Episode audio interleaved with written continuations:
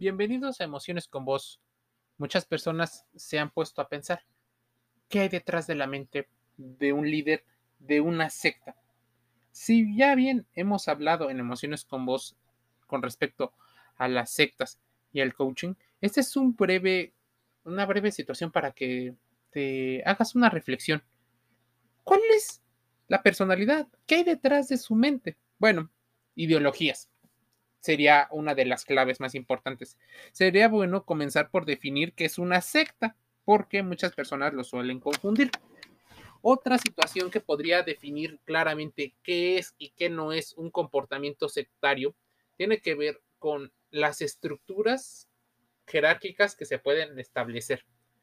Estrictamente hablando, una secta es un conjunto de personas que tienen un ideal en común. Estos ideales pueden ser religiosos, esotéricos, incluso pueden tener otros fines. Como esta definición normalmente no tiene una connotación negativa, es por eso que en el mundo del coaching y de la superación personal, donde no se involucra mucho la ciencia, debemos de entender que ahí es donde comienza el problema. Cuando alguien se adhiere a un grupo cuyo líder presenta una personalidad, llamémosle peculiar, esta se empieza a convertir en un artículo de, de culto, donde muchos líderes crean organizaciones solo para llenarse ellos mismos. Estos líderes, maestros, gurús, coaches, que incluso a veces se presentan como la reencarnación del mismísimo Dios, sin importar la religión que profeses, se lo ven como un vocero. Al principio, un iluminado, una persona con la inteligencia suficiente para guiar en momentos de crisis. Y es el momento de crisis lo que hace uno de los grandes factores de riesgo. Casi nadie nos explica qué son los factores de riesgo, pero los factores de riesgo son aquellas situaciones que nos ponen más propensos y vulnerables. Y no es que vamos a ser 100% eh, Mm, que no vamos a ser víctimas porque probablemente en alguna falencia nos puede afectar. No somos perfectos, así que debajo de toda la fachada de grandiosidad que este líder llega a, demostrar, y ese es un concepto que debes entender, grandiosidad, de omnipotencia, se creen que son todos poderosos, de sentirse seres elegidos, inteligentes, que esconden toda la verdad Mira, detrás de eso hay una personalidad narcisista, a veces psicopática, cuyo núcleo está configurado por sentimientos de inferioridad, inadecuación y culpabilidad.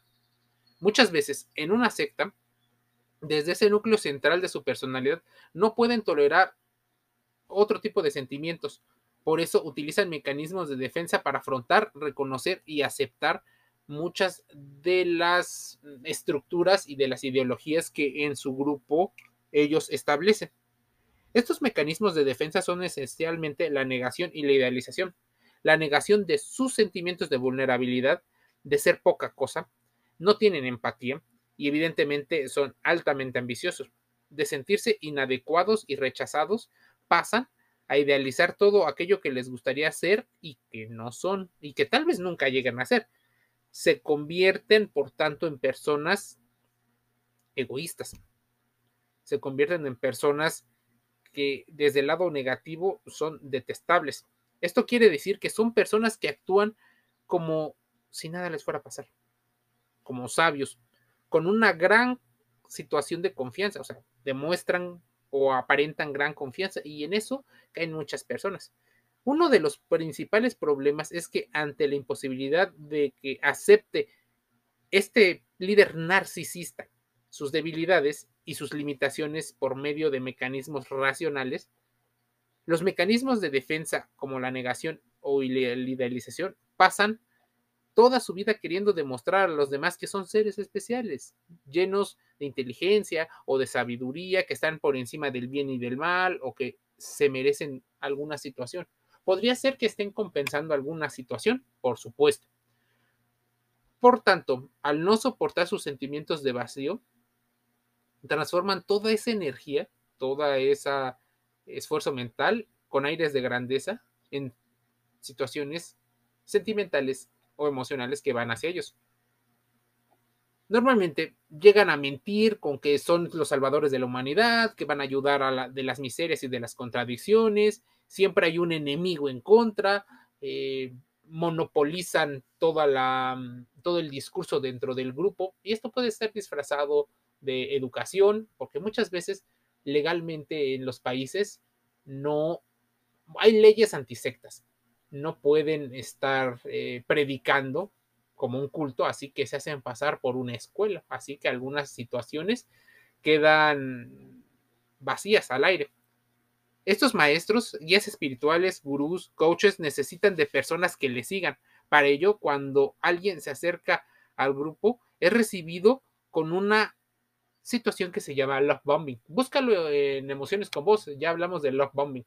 Lo hablamos aunque en relaciones de pareja, aquí hablamos de ese bombardeo de amor donde te llenan de atenciones, probablemente llegues a pensar que es lo que habías soñado. Cuidado con lo que sueñes, porque probablemente las expectativas y la realidad lleguen a desajustarse un poco, pero no te des cuenta porque también es parte de una necesidad y un deseo que tiene la persona que es el fan que se acerca a un líder de perfil narcisista.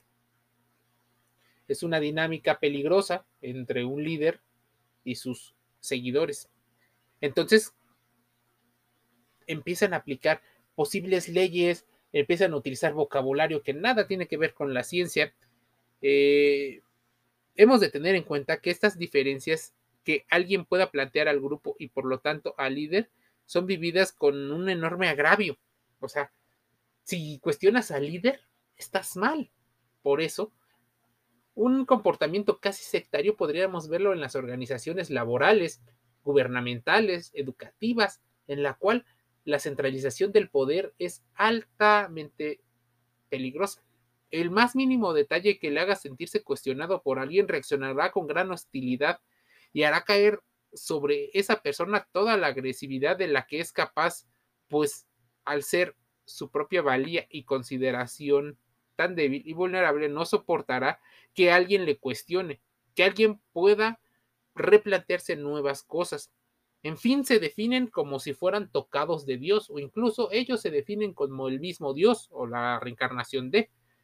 Son seres eh, vacíos y muchas veces necesitan de mucha validación constante para llenar ese enorme vacío que llegan a tener de manera emocional. ¿Qué pasa? Muchas veces los discípulos, esos adeptos o fanáticos, suelen tener un perfil común, carencias afectivas, eh, son bastante codependientes, es por ello que normalmente se da una facilidad en el encuentro entre una persona dependiente con esas carencias y aquella otra que también es dependiente y que necesita de seguidores y sentirse importante y grandioso. Utiliza eh, esa atención y esa validación con el bombardeo, pero después se lo tienen que estar ganando constantemente, demostrándole al líder y al resto del mundo que lo siguen y que lo proclaman con sabiduría y con la verdad.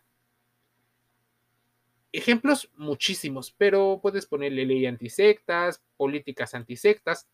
El líder del que tiene un grave problema psicológico, en concreto, muchas veces es el trastorno de narcisista de la personalidad, pero puede ser histriónico, eh, puede tener algunas situaciones eh, ataques de delirio, pánico, eh, trastorno límite de la personalidad, personalidad paranoide y otras cosas que pueden llegar a agravarse a lo largo de, de la vida. Así que a grandes rasgos ese sería uno de los perfiles del líder sectario, del líder narcisista que pudiera ser un lobo disfrazado de una tierna y buena oveja.